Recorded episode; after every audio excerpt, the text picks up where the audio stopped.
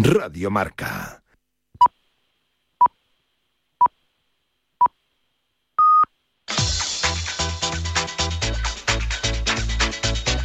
Al límite, con Fernando Soria. ¿Qué tal, amigas, amigos, oyentes de Al Límite en Radio Marca? Comenzamos aquí nuestro fin de semana al límite en la radio del deporte para hablar de deporte profesional de alta competición, pero también de deporte para practicar. Queremos que hagan ejercicio, que se cuiden, que se muevan en definitiva, porque la salud es calidad de vida y hay que vivir muchos años, pero hay que vivirlos muy requete bien. Eso piensa nuestro técnico que vuelve a nuestro programa límite de esta semana, Javi Fernández, que es todavía joven, pero dice, sí, yo me cuido porque quiero vivir en mi Galicia natal muchos años y, estar jubilado y con mis colegas y, pasarlo muy bien. Estará de jubilado en esa época Iñaki Serrano, claro que Iñaki seguirá todavía con la mascarilla. Iñaki Serrano ya mm, no se le distingue si envejece, no se sabe, porque la cara la tiene tapada. Pero bueno, Javi Fernández es un buen tío y nada, que comenzamos y lo vamos a hacer pues conectando con nuestros primeros tertulianos. Profesor López Nombela, buenos días. Hola, buenos días. Muy bien, ¿todo bien? Yo, voy, voy mejorundo, como decía aquel futbolista. Muy bien, yo me alegro, hombre. En Guadalajara, de fiesta, Gerardo Cebrián. Efectivamente, aquí seguimos, en las peñas y fiestas de la ciudad. ¿Y en Navalcarnero hay fiestas, eh, Pedro Calvo? Ya han terminado, ya han terminado. Buenos días. Buena, buena. La, la, la fiesta no, el fiestón en la, en la Federación Española de Fútbol, pero de eso, si os parece, hablamos mejor la, mañana. La semana que viene no, mañana domingo, ¿vale? Vale, vale. Vale.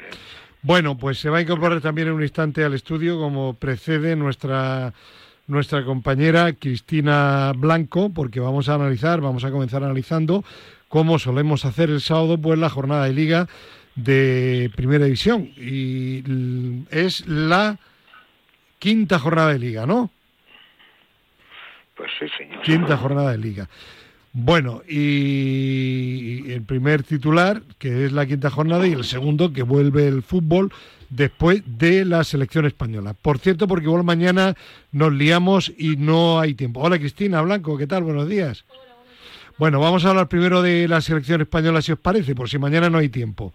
A ver, eh, España ganó los dos partidos, goleó los dos partidos. Eh, bueno, hay que ser tremendamente optimista, teniendo en cuenta a los rivales, no tanto. En fin, ¿qué opináis? Eh, moderadamente optimista, muy optimista. Esto que de ahora no es referencia suficiente. Profesor. Pienso que eh, la labor del, técnico hasta este momento es aceptable. Sí. Sí, sí. Sí, además eh, con mucho con mucho sentido ¿eh? hacer las cosas eh, a pesar, en, lo, que yo le he observado ¿eh? a pesar de los rivales flojos sin duda bueno, pero le, ha parecido que la selección ha estado bien ¿no? que cuando empiezan a jugar dice bueno estos son de ocho si es que eso no tiene nada que ver para ver los jugadores la posición cómo trabajan creo que el hombre está aceptado. Ya, es decir, que usted más que en el resultado, porque a veces la pelota entra como en el Mundial contra Costa Rica y luego cuando tiene que entrar contra Japón no entra. Eh, por más que eso, lo que ha visto en la selección española le ha convencido. Sí, sí. Ya. Bueno, bien montados los partidos, bien montados los sistemas. Pues, a mí me ha parecido bien, muy bien. ¿Y a Pedro Calvo? También, también. Ah, dice también. Creo que... sí, sabe, sí sabe. A ver. es una Creo que, que tiene, eh, está montando una buena estructura. Efectivamente, los rivales han sido muy menores, pero bueno, por ejemplo, el otro día en el partido de Chipre, el rival se metió muy atrás y supo utilizar bien a los centrales para generar superioridades. El tema de los dos extremos con Iñaki, el chavalín del Barça, pues bastante bien. Hay momentos en los que juega con el delantero centro más estático y entramos por banda y, centramos. Eh, somos mucho más verticales. este juego que teníamos de, de, de limpiar parabrisas de un lado a otro lento, pues ya no le solemos tener. Buscamos más la profundidad, buscamos más los espacios. O sea, hay, como dice el profe, hay cosas muy buenas. Lo que pasa es que efectivamente cuando tengo un rival de enjundia, pues ya veremos a ver si, si conseguimos mantener e, este nivel. Muy bien, Gerardo. Bueno, hay que ser optimistas. A mí me gusta el de, de España y es cierto que nos hemos enfrentado a, a dos países mm, que están en la zona baja, pero bueno, eh, tiene buena pinta tiene buena pinta y hay que alegrarse por ello. ¿Y Cristina se ha alegrado también aunque no hubiese jugadores del Atlético de Madrid? Hombre, por supuesto, siempre me alegro con la selección. Es verdad que no creo que haya que confiarse porque estas dos goleadas de 7-1 y 6-0 son muy llamativas, pero no creo que vaya a ser la tónica normal del resto de partidos. Pero vamos, sí, con buenas sensaciones. Bueno, y ahora, y ahora una, una pregunta eh, para, para todos. Eh, ha salido, han salido recientemente lista de los mejores jugadores de la última temporada. Salió de la UEFA, el único que estaba me parece que era Rodri. Ha salido recientemente los que optan al balón de la FIFA, mejor jugador de la temporada, únicamente la masculina. la femenina hay cuatro chicas, únicamente Rodri, el jugador del Manchester eh, eh, City y posiblemente de cara al Balón de Oro, bueno, salió la lista de 30 del Balón de Oro y estaba también creo que únicamente Rodri, ¿no? Vale, es decir, en la actualidad no tenemos a jugadores, al menos en lo que a reconocimiento exterior se refiere, entre los mejores del mundo.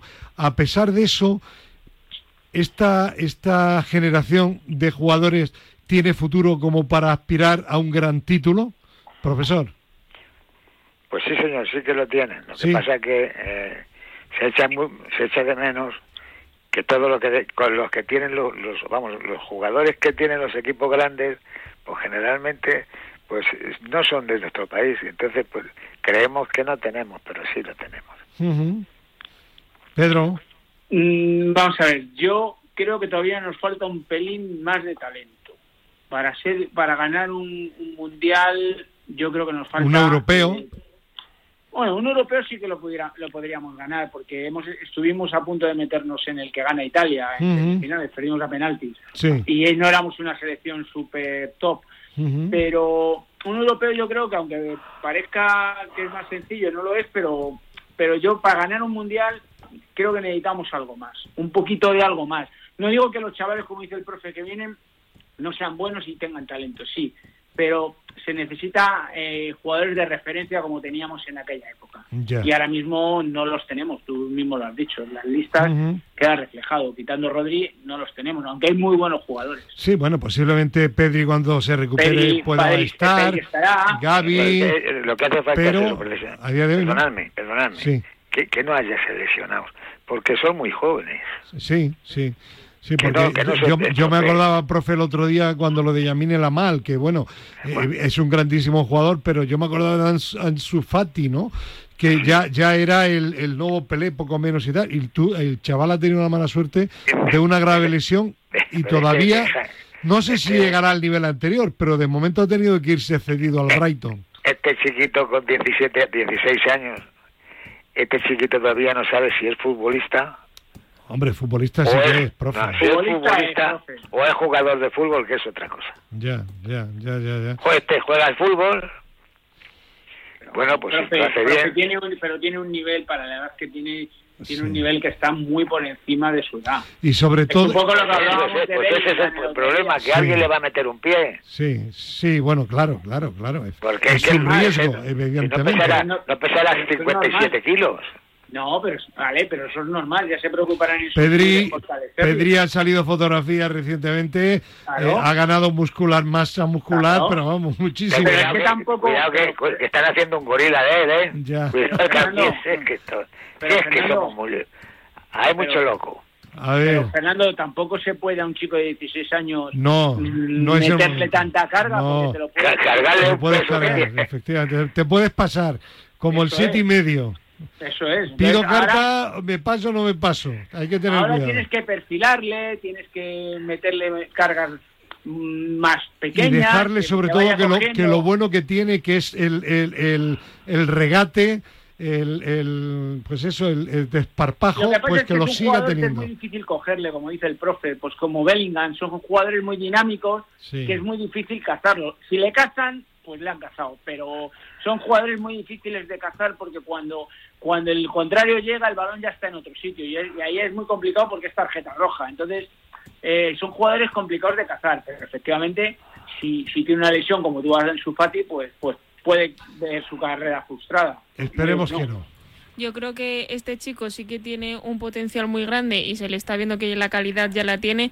Estoy de acuerdo con vosotros en que lo importante es que no se lesione o que no se sobrepasen en a lo mejor intentarle ponerle demasiado fuerte con 16 años porque está justo en la edad de crecer y todo esto, pero a nivel de la selección eh, el saber si va a ser la generación que nos dé el próximo mundial es un poco difícil de saber porque además yo creo que a la selección se le se la valora cuando nos da un título, ¿no? O sea, mientras no gane nada, pues es que no son suficientes y bueno, suele pasar que hasta que no ganemos nada, pues no sabremos realmente si, si son buenos o no pero la selección que ganó luego Eurocopa, Mundial Eurocopa, venía de caer eliminada con Francia en, Alemania. ¿eh? Claro, por eso nadie confiaba y luego nos dieron títulos y es la mejor de la historia, claro. Un mundial no es nada fácil y creo que Messi ha tenido que jugar su quinto mundial, Gerardo, para, ganarlo, ¿eh? Y estamos hablando del señor Messi, ¿eh? Eso es. Gerardo. Yo, yo creo, yo creo que lo que dice Pedro lleva mucha razón eh, hay talento, pero hay también mucha eh, mucha juventud. hay que tener paciencia y no digamos, por ejemplo, en los errores que estamos cayendo con otros deportistas españoles que empezamos a compararlos con monstruos como Djokovic o como Nadal, ¿no? Eh, paciencia. Tiene buena pinta la selección, hay gente muy joven, gente que juega muy bien al fútbol, pero paciencia. De ahí a ganar un mundial incluso una Eurocopa, eh, cuidadito. Partido a partido. Y hablando de partido a partido, el primer encuentro de hoy sábado de la Liga, que jornada quinta, Atlético de Bilbao Cádiz a las 2 de la tarde y a las 4 y cuarto el Valencia Atlético de Madrid del señor Simeone, el que ha popularizado lo de partido a partido. Bueno, pues me decía un buen amigo que es muy del Atlético de Madrid, hay que ver, somos el Pupa, estábamos en un momento extraordinario y resulta que, lo comentamos también la semana pasada aquí, que resulta que el, el, temporal. el temporal, aunque luego no llovió, eh, suspende el partido con un Sevilla que era el último bueno, bueno, bueno, Ahora viene Sergio Ramos, etcétera, etcétera. Bueno, que me lo digan a mí si llovió. Claro, bueno, Vamos que no llovió. Venga ya. En, donde está el estadio no, pero si está bien aplazado, pero te quiero decir, la mala, la mala suerte del Atlético que venía de meterle siete al Rayo Vaticano. Vale, bueno, a ver, ¿cómo va a llegar a esta reanudación el Atlético de Madrid? ¿Se habrá ya olvidado de los siete goles del Rayo Vallecano? Pedro Calvo, lo digo por Atlético, te doy paso primero. Bueno, pues eh, em, espero que no, espero que tenga la misma línea. Lo que pasa es que al final vienen de partidos de selección. Hay, para mí hay una baja importante que, que es de Paul, que estaba bastante bien en medio campo. Y, el, es un partido de trampa, porque el Valencia, los que empezó muy bien, pero ahora lleva tres, tres semanas eh, pinchando y, es un partido de trampa porque el Valencia tiene mimbres para poderle hacerle daño al Atleti. Si el Atleti sale un poquito confiado. Entonces espero que, el Cholo ponga la artillería y salga por el, a por el partido como ha salido en los, en los anteriores partidos que ha jugado. Si es así, yo creo que el Atleti tiene mucho... Pedro, Pedro, Dime, dime. 4-0. 4-0 el Valencia. No, no, 4-0 el Atleti. No, no. 0-4. Yo creo que va a ser un partido complicado, que, pero sí que sigo diciendo que si el Atleti... No, no, en la gana, gana el Atleti de calle. Ojalá, Gerardo. Eh, mm, Cristina, tu corazón rojo y blanco, ¿qué, qué te sugiere? Que nos van a hacer sufrir porque el Atleti va a salir confiado, porque es que va a salir confiado porque somos así, metemos una goleada y ya pues nos creemos que vamos a meter cinco goles todos los partidos y no va a ser así. Espero pues que el Cholo saque a la artillería pesada, como ha dicho Pedro, para ganar el partido en serio desde el principio y no se conforme con un partido de 1-0 y nos vamos a casa tranquilos, porque luego esos goles que no metemos son los que a final de temporada echamos de menos. profe, profe eh, los, los madridistas como Gerardo dicen que nada, golea. Los rojiblancos están preocupados. ¿Y usted? Yo no estoy preocupado. No. No. ¿Por qué? Yo creo que el Betis no tiene más remedio que pasarle eh, con, la rueda grande por encima. Sí. claro. Vamos. Sin duda, ¿eh? Sin duda. Bueno. De Valencia, porque tiene dos, o tres chicos nuevos, ya, bueno, pues de, talento, pero tampoco son de mucho esfuerzo. Y todo eso hay que mirarlo. el, solo, el solo sabe lo que tiene que hacer a pesar de que, que Pedro diga que es muy bruto. bueno. Ahora. Bueno, seguimos adelante. A las seis y media de la tarde, el Celta recibe al Mallorca. Y a las nueve de la noche, hoy el último partido, Barcelona-Betis. Yo voy a dar mi titular. El Betis jugó contra el Barcelona también como siempre pero terminó perdiendo como siempre. Como siempre. En el Nou A ver. Del primer partido, yo creo que el Celta es favorito. No, yo decía, bueno, sí, vale. Y el segundo partido, eh, el Betis sorprende y habla el corazón, ¿eh? habla el corazón, por supuesto, y, empata en, en Barcelona. Ya, vaya. Pues yo, pues yo eso no lo descarto que el Betis le pueda empatar al Barcelona, porque aunque el Barcelona es el Barcelona en su campo, pero el Betis está a un buen nivel y el Betis eh, tiene capacidad para empatarle al Barcelona, porque el Barcelona, reitero, no está al nivel del, del, año pasado. Yo lo que digo es que normalmente eh, el Barcelona últimamente pues le gana, ¿no? Pero bueno, a ver, Cristina y profe. Hombre, el Betis yo creo que va a intentar apretar al Barcelona todo lo que pueda porque meterse ya en puestos de Europa a principio de temporada pues siempre sube el ánimo y creo que van a estar luchando por esos puestos toda la temporada si siguen como hasta ahora, pero bueno, no creo que el Barça se deje, se deje ganar en, en casa. Ya. Bueno, pues yo te digo sí, usted, profe. que pienso que el Betis con el que teníamos aquí en el Madrid, Pellegrini con Isco. Isco. hombre. por cierto, MVP de todos los partidos que ha jugado. Por eso. Lo dije, lo dije. Lo, sí, sí, muy, muy, bien de, yo, yo no he visto nada más que los lo este. ¿Ha estado en tan buen nivel, pregunto? Sí, sí, yo sí. Sí, sí, sí, sí, sí, sí, vamos. por encima de todos. es que no... ¿Se puede decir que por fin le ha visto las orejas al lobo? Todo lo que ha pasado, que además lo ha pasado. Sí, que además lo, ha pasado y eso le ha venido a... Lo contó en marca. Y, que se ha puesto bien físicamente para jugar al fútbol. Y luego eso, eres una carita de niño pequeño. Ya. ¿Y era problema del Madrid o problema suyo? Pues si juega bien, lo, lo ha comentado eh, de la Fuente, que él va a llevar a los que jueguen bien, y punto. Isco selección. Yo no sé si es con selección, pero ahora mismo está a un nivel altísimo. Además, trabajando en defensa, recuperando, llegando a. Pero que se cruza a todos los balones y va a todos lados. Claro. En el partido del, del Athletic, que, que pierde el Betis 4-2, le dan el, el, MVP del partido. Sí, sí, sí, a él también, sí, sí. No, de todos los partidos que ha jugado.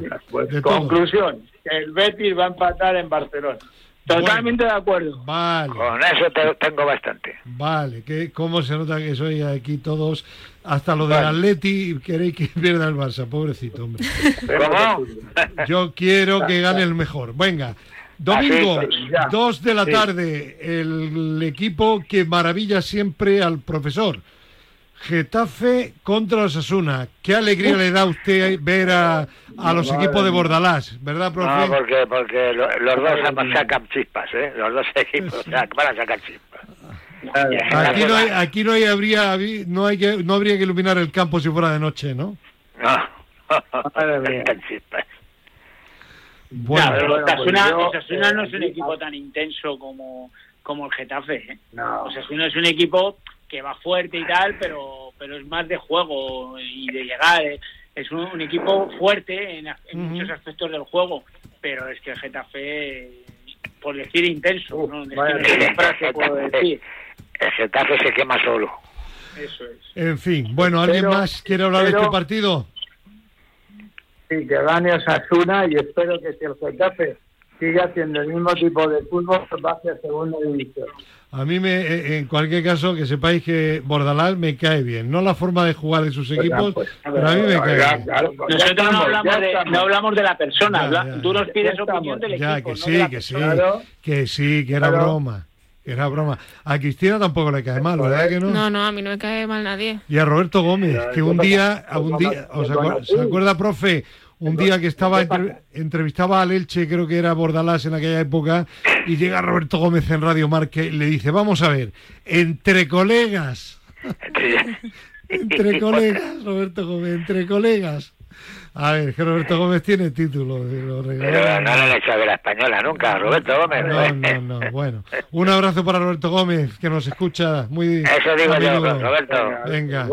Bueno, Hablamos luego Villarreal, Almería a las 4 y cuarto. Nuevo entrenador en el Villarreal, Pacheta. A mí es un, un tipo, un entrenador que me cae bien, porque es un tío sencillo, que, que, que, le ha costado mucho llegar arriba, que aunque le echaron del último equipo el Valladolid, ha hecho cosas muy buenas en el Valladolid, en el Elche, en el Huesca, no sé, creo que es un buen técnico y como lo que hablábamos del entrenador del Sevilla, ¿no? Que, que, bueno, que merecía una oportunidad y ahora la tiene. ¿Cómo lo veis? A mí me parece que un poco loco le veo. ¿Sí? Sí. No, yo, yo diría que es sencillo. Digo, ¿eh? digo con todos respetos, ¿eh? Porque con la ilusión que el otro día cuando se presenta y lo, y lo explica, yo, y yo a veces en algunos partidos la ha cagado, en algunos partidos de, anteriormente, ya. ahora. Dicen que se lleva muy bien con los jugadores. No sé si ¿Tenéis pues pues información? no bueno. ¿No? Bueno, Yo no creo que sea malo. No, porque se te va a sublevar a todo el mundo. Con las chicas, pero, yo creo que el, el contexto de eso, de que se lleva bien con los jugadores, hay que ponerlo en el contexto de que eh, es un tipo dialogante con los jugadores, que no es un, tipo que lo que él dice va a misa y hay que hacer todo como él dice. O sea, él, él quiere involucrar a la gente dentro de, de esto, que muchas veces es bueno lo que pasa es que entiendo que pondrá sus límites y, pondrá sus rayas para que los jugadores no, no pasen esos límites, pues si no, como dice el profe, entonces es un cachondeo. pero, pero sí que es un tipo que tiene conocimiento, humilde y que trabaja bien. Y que trabaja bien. Lo que pasa es que yo la duda, que es lo que ha dicho el profe, es este señor eh, ahora no puede jugar como él ha jugado con otros equipos porque los futbolistas que tiene no le valen para jugar como él ha jugado con otros equipos. Entonces tiene que adaptarse a los futbolistas que tiene y jugar de otra manera. No le queda otra. Ya, Pues con ese equipo, si, les queda a los futbolistas algo de lo que del otro entrenador, pues le va a costar mucho. Bueno, yo le deseo toda la suerte que merece por ser un buen entrenador, un entrenador súper honrado y además buena persona, o eso parece al menos. Bueno, seguimos adelante. Vaya, a las 18.30 mañana domingo, Sevilla Las Palmas. ¿Debutará por fin don Sergio Ramos, Cristina? Pues esperemos que sí. Imagino que todos los eh, sevillistas estarán esperando verle y nosotros también para ver si funciona como se está esperando. Porque, bueno, yo no quiero ahogar un poco la fiesta, pero se está poniendo como mucha expectativa y luego espero que, que no decepcione mucho. Así que bueno, esperemos verle, sí. No te preocupes, no te preocupes. Bueno, que ya, ya, tiene una edad. Sergio. Es que ya tiene una edad Sergio Ramos, ¿eh? No, por eso nadie se come a nadie. Pero ya veréis cómo le. Eh, tened, en cuenta que el Sevilla está en, en, la menos tres, en el sótano, en defensa. Claro. en cuanto que haga dos cosas, aunque no esté bien física, no digo físicamente, pero aunque la edad tenga le pueda pasar factura en tema de velocidad y demás, hmm. su colocación. Su yo leía, yo leía el otro día. Le va, a dar un, vamos, le va a dar un, salto a la defensa del Sevilla. Yo, yo, leía el otro día unas declaraciones en el marca.com, no sé si era Suso o, u otro jugador del Sevilla, y decía, dice, hombre, le decía al periodista, ¿tú sabes la tranquilidad que es que tú estás en la delantera y que ataca el equipo contrario y que miras para atrás y a quien ves es a Sergio Ramos. Claro. Bueno, sí, claro, jugar con los mejores te da la No, tranquilidad. claro, eso te da cierta tranquilidad y confianza, ¿no? Y al final, no, hablando en serio, la confianza, eh, igual que en el tema de los porteros. Yo recuerdo mi etapa de, de, de jugador, de, de fútbol cuando jugué y de, y de hockey sobre hierba, que era 11 también, cuando tenías un portero muy bueno, estabas tranquilo porque decías, bueno, llega este final y lo parará. Pero cuando tenías un mal portero, un mal defensa, eh, preocupado y tal y cual, y al final no rendías igual. Claro que influye. Sí, sí, Es como, totalmente. es como lo de Courtois. Pues no es lo mismo tener a Courtois que tener a otro. Que no, no. De hecho, se está viendo, ¿eh? O sea, eh, ahora el Madrid está teniendo suerte que no le están llegando, pero eh, a mí Kepa no me da la, la seguridad que me da Courtois. No. O sea, No, claro seguro. no. Claro, bueno. Bueno, pues hablando precisamente del Real Madrid, a las 9 de la noche, partido polémico Real Madrid-Real Sociedad. Me contaba el otro día mi conserje Tomás, muy madridista, que se va ahora de vacaciones a Canarias, que este partido inicialmente lo habían puesto el sábado al mediodía. ¿Es cierto o no? ¿Y por qué lo han cambiado? El motivo, voy a buscarlo, pero sí, el cambio está hecho, Ya, Yo creo que será por la Champions, seguramente. probablemente. ya, ya. Por la Champions. Por la, ya, pero lo han retrasado, es decir, peor para la Real y peor para el Real Madrid. Eh, Me porque explico, porque no, tienen un pero- día menos, un día menos. Ah, bueno, es verdad que Claro. tú, el domingo al mediodía. No, no, el sábado, mediodía. estaba puesto el sábado al mediodía. Ya, pero yo creo, yo creo que a lo mejor lo han tenido que cambiar. No, ah, no lo sé, no lo sé. Ya. No, sé, no, decía por el Atleti que juega también Champions el Lo han martes. puesto el Atleti a esa hora, sí. Pues, a lo mejor el, el Atleti que juega Es el martes. juega el martes y el, y el Claro, Madrid juega entonces el sí. miércoles y la Será, Real juega el será miércoles por eso, sí. Sí, el motivo principal tiene que ver con el anuncio del calendario de los partidos de la Champions. Claro. ¿Ves? O sea que sí. Claro. Porque, Por eh, eso también se cambió el del Atleti Valencia, o sea, el Valencia Atleti, que se claro. juega Al fuera. porque la al Real y el Madrid efectivamente juegan el miércoles. Claro. Bueno, pues, ¿cómo veis el partido? ¿Pinchará o se irá la racha invicta del Real Madrid? Sin duda que no pinchará, que ganará el Real Madrid. Hombre, el Real Madrid mm, yo creo que no va a tener ningún problema para ganar a la Real Sociedad. Le puede hacer un poco de púa, pero según Bueno, está jugando ahora... Es Bueno, que tenemos al, al Bueno, conde, conde este de Bellingham. O sea que- Ya, Bellingham, sí. Vamos a ver. A ver. la- las cosas en contexto. Estamos jugando con la Real Sociedad, no estamos jugando con el Almería ni con el Cádiz. No, pero no, con el no, yo Getafe, no veo, y con el Getafe, que yo no día veo últimamente la Real Sociedad muy poderoso. Ya, El, caso- No. el- el tema la de, del de Canario, y con los y con los grandes, con los pequeños lo pasa peor, pero con los grandes es un equipo que genera Que crece, eh, sí. muchos problemas. Y la Real, vamos a ver, esto no estoy diciendo que el Madrid tenga ni que tenga que perder ni que vaya a perder. Eh, de hecho, entiendo que el Madrid ganará porque por la línea que está, porque Bellingham está en un estado de forma impresionante, etcétera, etcétera. Pero sí que digo que no va a ser un partido fácil. No lo tuvo el otro día fácil con el Getafe y tuvo que ganar en la prórroga. O sea, en el tiempo añadido, eh, la- eh, eh, es posible que con la Real, si la Real sale en la línea que hemos visto muchos a la Real, la Real es un equipo muy complicado de jugar y que te puede hacer mucho daño. Ya. ¿Esto quiere decir que el Madrid no puede ganar? El Madrid puede ganar a- ahora mismo cualquiera. Gerardo, tu segundo equipo, Va a perder 3-0. la Real. Ya, no me lo creo. Que hable este así, no me lo creo. ya, Mi ya. primer ya. equipo, mi primer equipo va a ganar 3-0 y mi segundo equipo va a ganar, va a perder 3-0. Ya. Ya, ya, ya. Claro, ¿no? Real Madrid 3, Real Sociedad 0. Bueno. Bueno, y terminamos No eh, por último, muy brevemente. Uf, estoy, yo sí que estoy preocupadísimo. Lunes 9 de la noche, Granada, Girona. Y, y encima en Granada. Uy, Fernando. Profe, no se le ocurre otra cosa Ay, a los periódicos de Granada que sacar que con el árbitro, que no sé quién es ni me importa, con ese árbitro el Granada no ha ganado nunca en primera división. Es decir, ya están caldeando el ambiente. Partido No, no, no. difícil, sí. El Granada es un equipo Complicado. bueno y el Paco Sí. López es, ata- ataca, ataca muy bien, pero defiende peor que el Sevilla sin Sergio Ramos. Nada, nada. Pues fija- fijaros una cosa, es uno de los equipos que a lo mejor le viene a la forma de Sí, jugar del Granada. por- Sigo diciendo, entiendo que Paco López se estará dando cuenta que tiene que apretar más Sí, la parte están defensiva. buscando un medio defensivo más, Claro. eh, pero o un jugador que no que esté en el paro. No, no pueden fichar No, ya- otros equipos. Ya no, no, ya no como ha estar. hecho el Sevilla con Sergio Ramos o un central.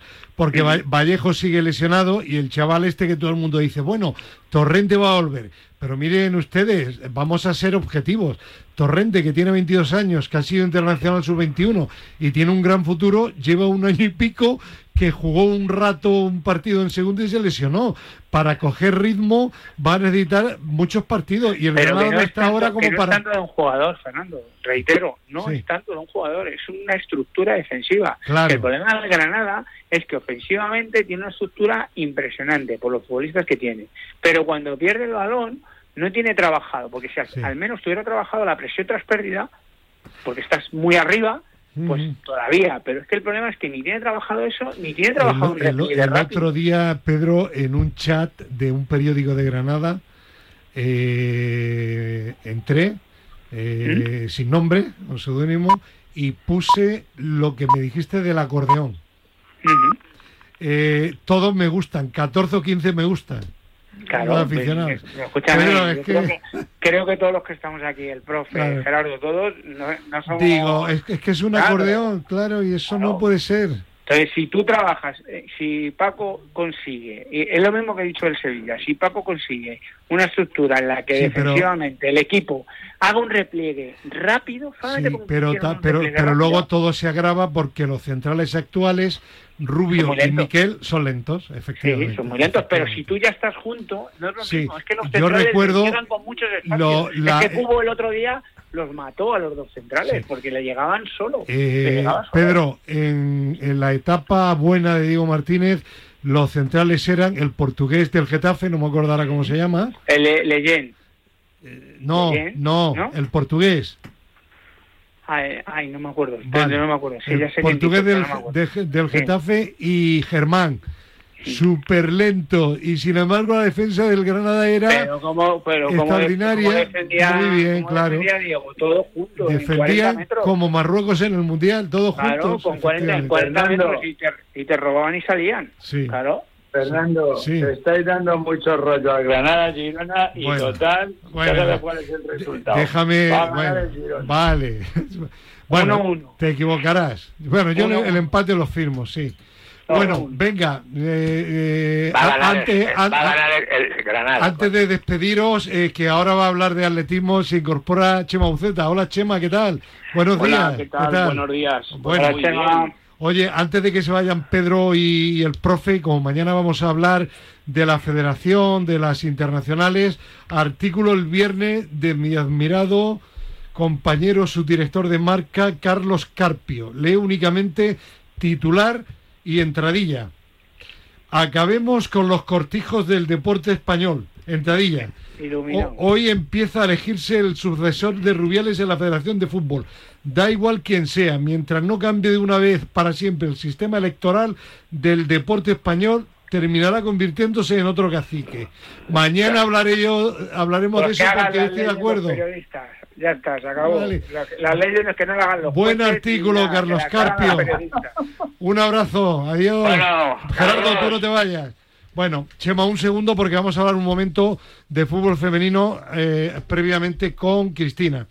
Cristina, que ya no hay huelga, ¿no? No, ya la han desconvocado después de 117 días, después del último partido en el campeonato de liga, pues el colectivo se había obligado a parar para forzar un esfuerzo económico por parte de la patronal de la competición, que finalmente firmó el miércoles un acuerdo con los sindicatos para fijar un aumento en el salario mínimo que ha quedado en 21.000 euros para esta temporada y así desbloquear un nuevo parón y dar pie a una nueva negociación y así, bueno, pues dar el pistoletazo de salida a una nueva nueva edición del campeonato doméstico que ya es la sexta. Bueno, ¿y cómo han quedado el acuerdo, las tablas salariales? Pues la idea es que el salario mínimo que ha quedado en 21.000 euros pueda ir subiendo en las siguientes. La Liga F y sindicatos han llegado a un acuerdo para que las próximas tres temporadas sea de la siguiente manera. 21.000 en la 23-24, 22.500 en la 24-25 y 23.500 en la 25-26. Y esas cantidades podrían extender por cada temporada hasta los 23.000, 25 5.000 y 28.000 respectivamente en función de los crecimientos de los ingresos comerciales. Muy bien, y vamos a hablar de... ¿Y, quién va a pagar eso? eso? quién lo va a pagar? Ya. Ya, ese, Chema, Chema, no te me enrolles. Mañana hablamos que me he quedado muy mal de tiempo, hablando de la nada. Bueno, Cristina, ¿destaca algún partido los, de la jornada? Sí, los dos partidos más destacados son hoy sábado a las 12 Atlético de Madrid Athletic Club y el Levante Sevilla del domingo a las 9. Son los que... Partidazos, sí. partidazos. Cristina, gracias. A ti. Bueno, atletismo Diamond Leap hoy sábado. Cuéntanos, Gerardo. Y mañana, y hoy sábado y mañana, domingo. domingo. Pues venga. Porque es la, es la final. En Eugene, en el escenario, el mismo estadio, misma ciudad, mismo estado de donde se hizo el Mundial del 2022. Una final de la Diamond League que desde mi punto de vista, eh, bueno, Chema a ver si está de acuerdo conmigo porque es un gran seguidor de la Diamond, es un poquito peor, yo veo que, que este año, no sé por qué, pero el atletismo, a pesar de que ha tenido un mundial en, Budapest, no veo mm, grandes estrellas. Yo creo que este año es un año de transición, el 2023, precisamente porque los Juegos son en el 2024. Y no sé, no veo ambiente de, de final de Diamond League. A lo mejor es porque es en Estados Unidos, pero es que incluso la participación eh, aunque nos van a vender que participan 26 campeones mundiales, yo no veo el mismo ambiente que en otras ocasiones. Bueno, cuéntanos, eh, bueno, habla Chema. Hombre, yo no solo, sobre esto, vamos, estoy de acuerdo. Yo creo que eh, es verdad que el año pasado hubo un mundial, este año otro mundial, el año que viene Juegos Olímpicos, es decir, el año anterior hubo Juegos Olímpicos, son demasiadas competiciones. Claro, pero yo creo, claro. pero y, y, además, claro, el mundial ha sido en agosto, muchos eventos de la Diamond League han sido antes del mundial, eh, sí. con gente eh, pues no sé, que iba uno pero no iba otro, en fin, sí. no ha habido una continuidad de los atletas no habido, no. en, el, en el seguimiento. Y, y, y, luego creo que el que termine en Estados Unidos, estoy de acuerdo contigo, me parece que tampoco es bueno, porque al final no bueno. la Diamond League, el corazón de la Diamond League es en Europa, ¿no? Que es donde están los, los tradicionales estadios donde se celebra la Diamond League. Y es una pena que ahora se vayan a, a, ¿no? Y, y, luego otra cosa que yo veo, Gerardo, en general, es que eh, al final falta un poco la información de cómo va la cosa, ¿no? Es decir, que eh, si esto fuera una vuelta ciclista, pues interesa quién gana cada etapa, pero también interesa cómo va la clasificación general. Y a mí me cuesta muchas veces ver cómo va eso, ¿no? ¿Quién va adelante? Es que, ¿Quién ha ganado más? Es, es, es que... Dime, dime, no, dime. Es, que eso ya no vale, porque claro. el ganador es el que gana el último encuentro. Claro, ah, claro, claro. Con lo, con lo cual, dices, Entonces, hombre, pues ha, habido, ha, habido, el meeting de, de Monte Carlo. Bueno, vale, ¿y qué? Pues sí, interesante, pues, evidentemente, por ejemplo, pero claro, es como si fueran mítines sueltos realmente, ¿no? Claro, entonces no, bueno, no sé, estoy, ¿No? estamos, eh, bueno, sí, es así, entonces el problema es ese, ¿no? Que tú fíjate antes, tenías que hacer una serie de puntos para clasificarte para la final y ahora lo que han decidido es que si alguna gran estrella no se clasifica, lo invito. Caso de claro. Jaco de Ingrevisen en 3000 uh -huh. o de o de Atimmu en 800. Bueno, eh, eh, a nivel español participan tres españoles, muy poco para, para lo que es ¿Solo nuestro dos? atletismo. Solo tres. tres. Saúl Ordóñez en 800, Mario García Romo en la milla, Dani Arce en 3.000 obstáculos.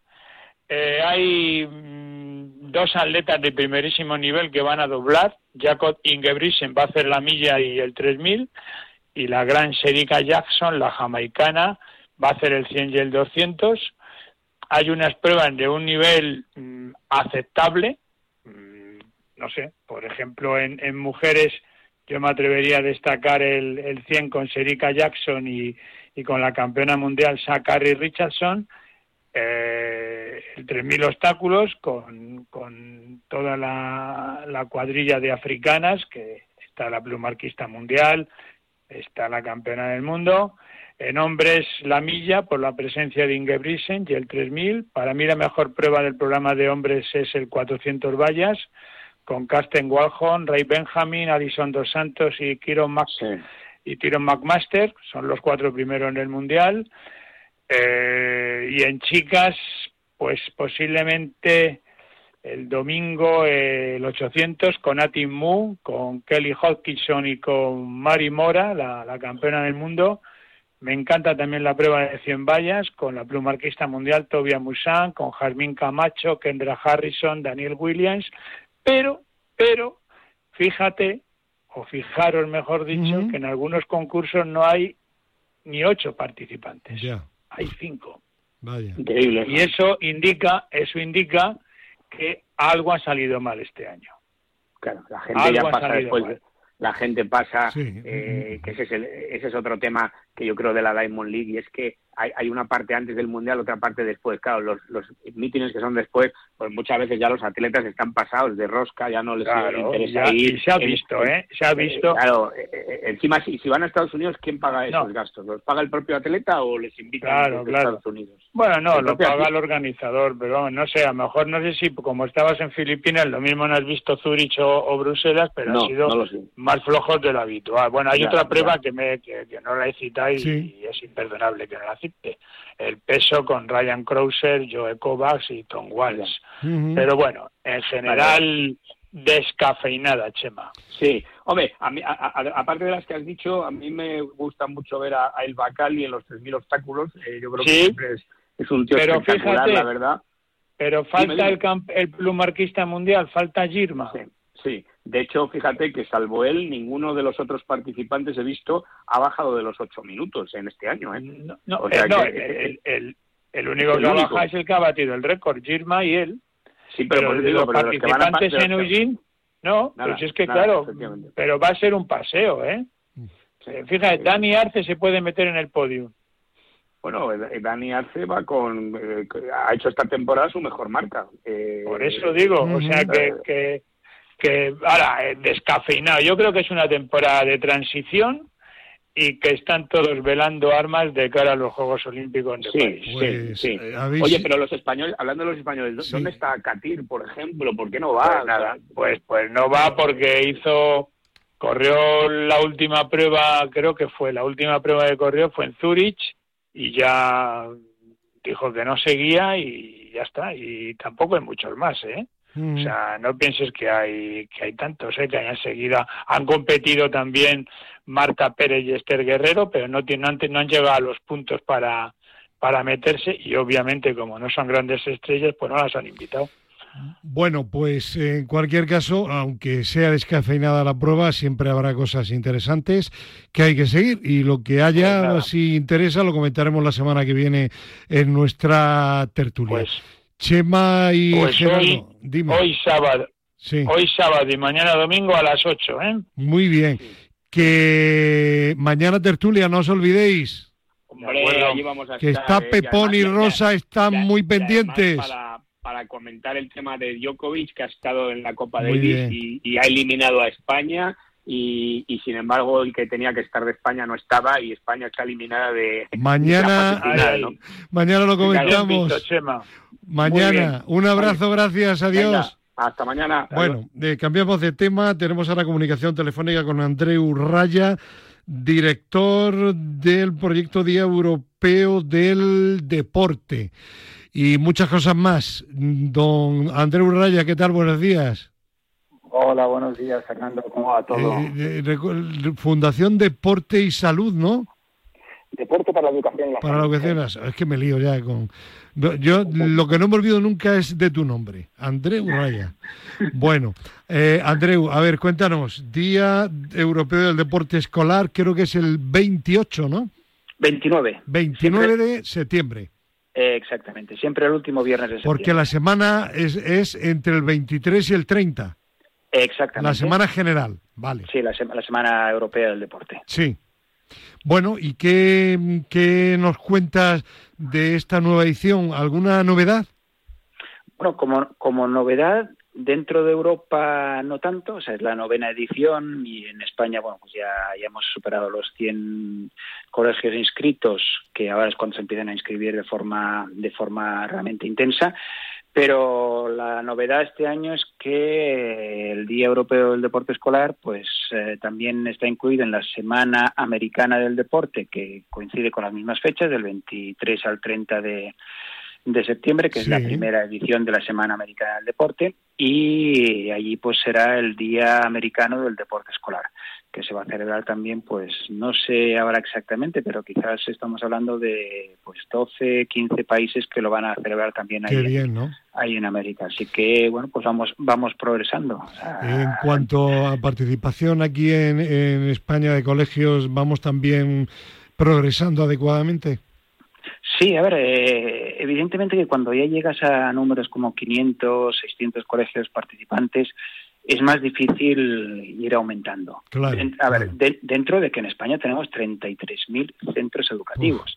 Eh, pero bueno, la participación es la que la que es. Eh, nos hemos quedado, pues eso, por encima del medio millón de alumnos participantes desde hace pues tres cuatro años. Nos gustaría llegar al millón, teniendo en cuenta que hay pues ocho millones y medio de niños eh, escolarizados pero cuesta cuesta mucho cuesta mucho involucrar a todos los centros también teniendo en cuenta que todos los centros educativos tienen muchísimas cosas que atender o sea, no, pueden estar pues eso todos participando todos enfocados pero bueno también nos demuestra un poco esa, eso que queremos todos que es que todavía la participación en la actividad física el deporte a nivel de toda la sociedad española tenemos que tenemos que trabajarlo todavía muchísimo. y en el colegio hay que trabajarlo y ahí está en esa línea no solo durante la Semana Europea del Deporte sino durante todo el año Andreu Raya y todo su equipo intentando que los escolares hagan un poquito más de deporte actividad física, ¿verdad? Sí, sí, a ver, además este año pues tenemos eh, también una alegría que es que empezamos ya el primer proyecto piloto del de lo que era el reto activos y saludables, ahora que se llama Moving Schools Challenger. Y este año pues estamos eh, promocionando la actividad física diaria mediante retos en siete países de Europa y el curso próximo será en 27 con, con un programa que bueno, pues la Unión Europea quiere que se quede para todos los países de Europa. Pues recuérdamelo y en una semana, si quieres, hablamos monográficamente de este tema que también me parece interesantísimo. ¿Te parece? Me parece fantástico, Fernando, porque más que siempre es un placer hablar con vosotros y estar con vosotros. Y nosotros contigo, Andreu. Que vaya muy bien el Día Europeo del Deporte Escolar y que seguiremos en contacto. Andreu Raya, un abrazo, gracias. Un abrazo, buen fin de semana. Vamos a seguir hablando de promoción de la actividad física, de hábitos de vida saludables y conectamos ahora con Guadalupe Fontán, coordinadora del Instituto de Investigación Enfermera del Consejo General de la Enfermería. Guadalupe, ¿qué tal? Buenos días. Hola, buenos días. Muchas gracias por invitarme y por poder estar aquí con vosotros. Y el motivo es realmente interesantísimo. Habéis desde el Consejo General montado un tráiler enorme, un tráiler saludable de las enfermeras que ha empezado ya a recorrer eh, pues eh, toda España, de momento parte de España. Cuéntanos un poco en qué consiste ese tráiler, eh, Guadalupe, dónde habéis estado y dónde vais a estar posteriormente.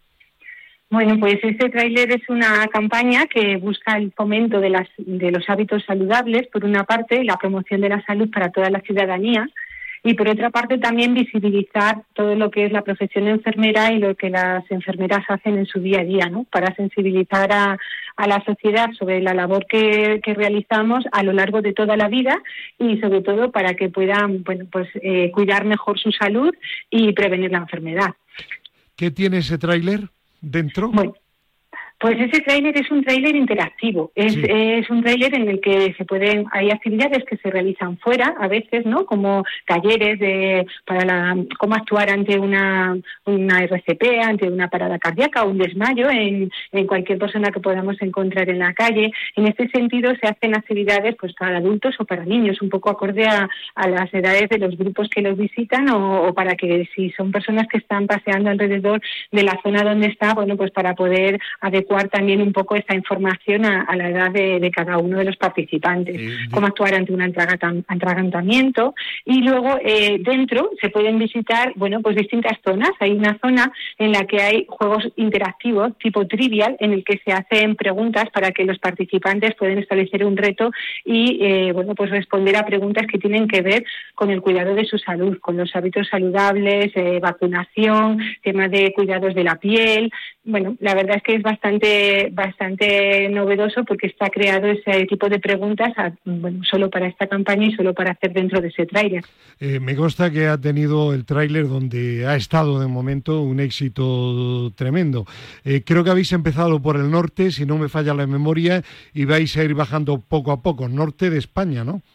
Sí, porque arrancamos en julio, entonces, bueno, pues por las temperaturas y tal empezamos en, el País Vasco, hemos estado en Asturias, en Cantabria, ahora actualmente está en, Galicia y, bueno, luego iremos a Castilla-La Mancha y hay un recorrido, bueno, pues para poder visitar las distintas provincias.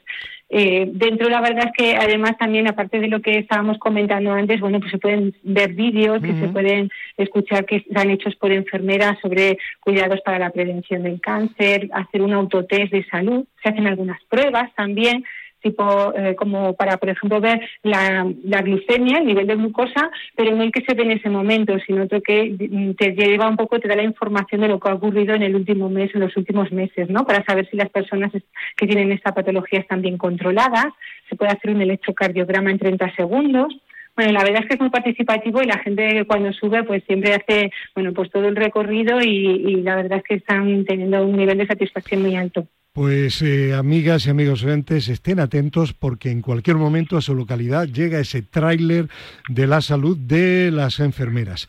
Un colectivo que no solo es profesionalmente el más numeroso de España, que está además muy valorado, muy bien valorado por la opinión pública y que, como ven, pues está sensibilizada para eh, inculcar hábitos de vida saludables a nuestros ciudadanos.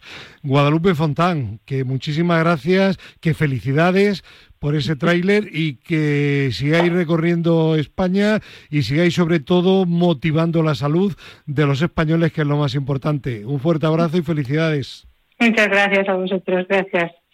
Bueno, y del Consejo General de la Enfermería nos vamos a ir ahora al Colegio de Fisioterapeutas de la Comunidad de Madrid, otro colectivo también tremendamente sensibilizado por la salud de la ciudadanía. Tenemos comunicación telefónica con Javier López Marcos de la Junta de Gobierno del colegio. Javier, ¿qué tal? Buenos días. Hola, buenos días. ¿Qué tal? ¿Cómo estáis? Muy bien. Vamos a hablar de algo tan interesante como el Camino de Santiago, en el que tú eres además un gran experto. ¿Lo recomendarías a nuestros oyentes? Pues creo que si os digo que en los años consecutivos he hecho dos caminos, creo que la respuesta está clara. Sí, sí que lo recomendaría. Creo que es que es algo que como reto personal tiene mucha, muchos beneficios, por decirlo de alguna forma, y luego no deja de ser actividad física, que es lo que siempre estamos intentando fomentar, esos hábitos saludables, igual que ahora comentaban desde el Colegio de Enfermería. Eh, en esta época, después del verano, sigue habiendo muchas personas que eligen hacer el camino. Pero, Javier, ¿cuánto tiempo antes conviene empezar a prepararse y de qué forma? A ver, conviene prepararse porque no es, no es un paseo por la ciudad, como hay veces que hay mucha gente que piensa. Entonces, eh, hay que tomarse su tiempo, hay que tomarse su tiempo, eh, un tiempo en el que nos vamos a ir preparando físicamente, intentando hacer paseos, pues casi os eh, recomendaría que a diario, porque al final cuando luego uno comienza el camino, los, los, los, paseos tendrían que ser a diario, las salidas tendrían que ser a diario y aumentando de forma progresiva poco a poco las distancias. A la hora de hablar de distancias, tiene que depender de cada persona, bien, y no solamente de, la, de cada persona en, en, relación a su forma física, sino también en relación a posibles patologías que pudiese tener previas, que no por ello vamos a contraindicar hacer el camino, pero sí que teniendo pues algún cuidado especial, algún, alguna precaución especial que con un chequeo previo desde cualquier consulta de, fisioterapia, pues se le puede asesorar a esa persona para cómo poder hacer ese camino y cómo poder disfrutarlo. Lo de siempre, Javier, que hay que prevenir antes de tener que curar y cuando se hace algo tan exigente como el camino hay que prepararse. Pero imaginemos que en ruta eh, hay alguna, alguna incidencia. Normalmente, ¿cuáles son a nivel físico?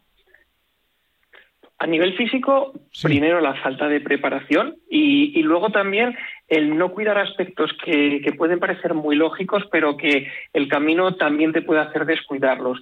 Uno de ellos es la alimentación, ¿vale? El no comer de forma adecuada, ni justo antes de comenzar el, camino, ni aprovechando los distintos descansos. Y no solamente comer, sino casi tan importante o más hidratarse de forma adecuada es algo que es uno de los grandes errores de la gente que, que, hace el camino. Como comentabais ahora, en esta época del año, pues hay mucha gente que se prepara para ello, pero por ejemplo este verano, justo yo cuando lo, lo realicé coincidió con la ola de calor y desde el punto de vista sanitario vi sufrir a mucha gente precisamente por no tener cuidado con ese aspecto de, de la hidratación. Y luego otro gran fallo de, de toda la gente, de todos los peregrinos, es no tener en cuenta utilizar unos buenos materiales y sobre todo un Eso buen es. calzado. ¿Qué recomendaciones de material? Pues a ver, ropa, una ropa transpirable, una ropa con la que el, se puedan evitar la- las rozaduras. Igual que cuando os damos recomendaciones y hablamos antes de una carrera, antes de la maratón, que siempre se, se dice que no se estrene ropa en la carrera, no vamos a estrenar tampoco rota- ropa durante la maratón y vamos a tener ese especial cuidado con, con un calzado, calzado que cuando, cuando uno piensa que hay un calzado específico de montaña, pero que tampoco es tan importante, es muy importante por distintos aspectos y uno, por ejemplo, es el peso. No, no lo valoramos al principio, pero estar 30 kilómetros o 25 kilómetros andando a diario, dos 100 gramos más en unas zapatillas multiplicado por el número de pasos que se hace durante un kilómetro, multiplicado por el número de pasos que se hace durante 20 kilómetros, al final son 100 gramos que, que sí que se notan y que además son unas zapatillas que nos van a dar mucha estabilidad y los esguinces también es una de las típicas patologías que nos encontramos, sin hablar ya de ampollas o rozaduras, pero ahí yo creo que, como he dicho también antes, nuestros compañeros de enfermería podrían decir muchísimo más. Está claro. Bueno, en definitiva, que hay que disfrutar en el Camino de Santiago, pero hay que prepararse bien para realizarlo con garantías. Javier López Marcos, Colegio de Fisioterapeutas de la Comunidad de Madrid, muchísimas gracias y que pronto puedas disfrutar otra vez de otra caminata por Galicia. Un abrazo y buen fin de semana. Un abrazo igualmente. Bueno, y hoy Fernando Soria Hernández eh, se encuentra en un proyecto europeo en Portugal y nos ha mandado pues un audio como hace a veces Chema Buceta. Fernando, ¿qué tal? Buenos días. Hola, buenos días. Aquí desde Lisboa, desde las instalaciones del Gimnasio Clube Portugués, donde este fin de semana pues, está teniendo lugar el tercer meeting transnacional del proyecto europeo Path for Youth, que estamos desarrollando para la Comisión Europea. Ayer por la tarde tuvimos una sesión de entrenamiento a los partners para desengrasar un poquito y recuperar sensaciones.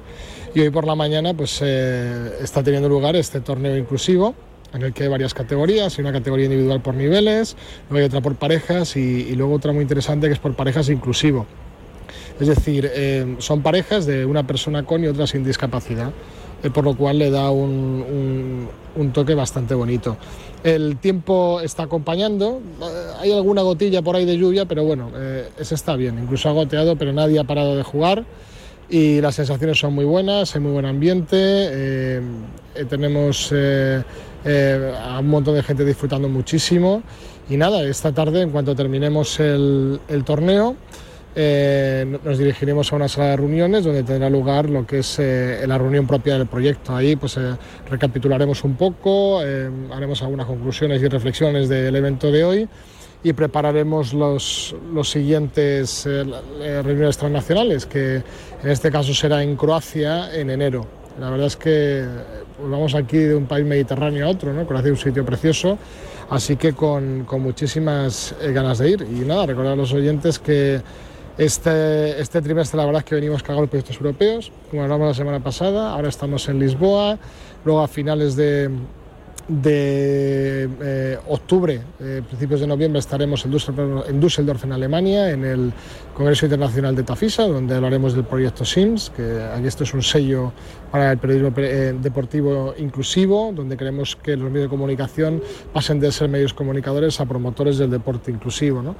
Y, nada, luego estaremos también en el, de, en el Move Congress de ISCA, así que trimestre cargado, con muchísimas ganas y nada, muy contentos. Gracias Fernando, disfruta de Portugal como disfruten amigos oyentes el próximo jueves del programa número 36 de Deportistas en Teledeporte, no lo olviden. Y terminamos con nuestra doctora favorita Ana María Jara Marcos. Buenos días. Muy buenos días. Hoy hablamos sobre la escofitis y es que esta patología es una enfermedad de la rodilla que afecta especialmente a la grasa localizada detrás del tendón rotuliano y que muchas veces su inflamación produce una incapacitación. Es muy conocido en el tenis y se manifiesta generalmente por dolor en cara anterior de la rodilla a la altura del tendón rotuliano, justo por detrás de él, lo que produce un aumento del volumen de la articulación y limita la flexoextensión de dicha articulación. El diagnóstico es difícil porque hay que diferenciarlo de las tendinopatías rotulianas con las que se comparten síntomas.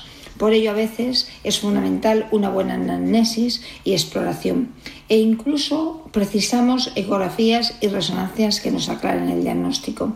El tratamiento debe ser hielo, antiinflamatorios e infiltraciones, que en la era actual las más indicadas son las de factores de activación plaquetaria concentradas que eliminan la inflamación y reparan la lesión.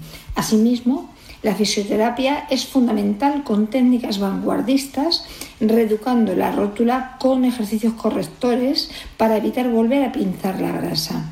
Los tratamientos referidos actuales eh, no requieren reposo y la recuperación se acelera, no impidiéndonos casi desde el principio poder ejecutar y ejercer nuestro deporte. Y esto es todo por hoy. Muy buenos días.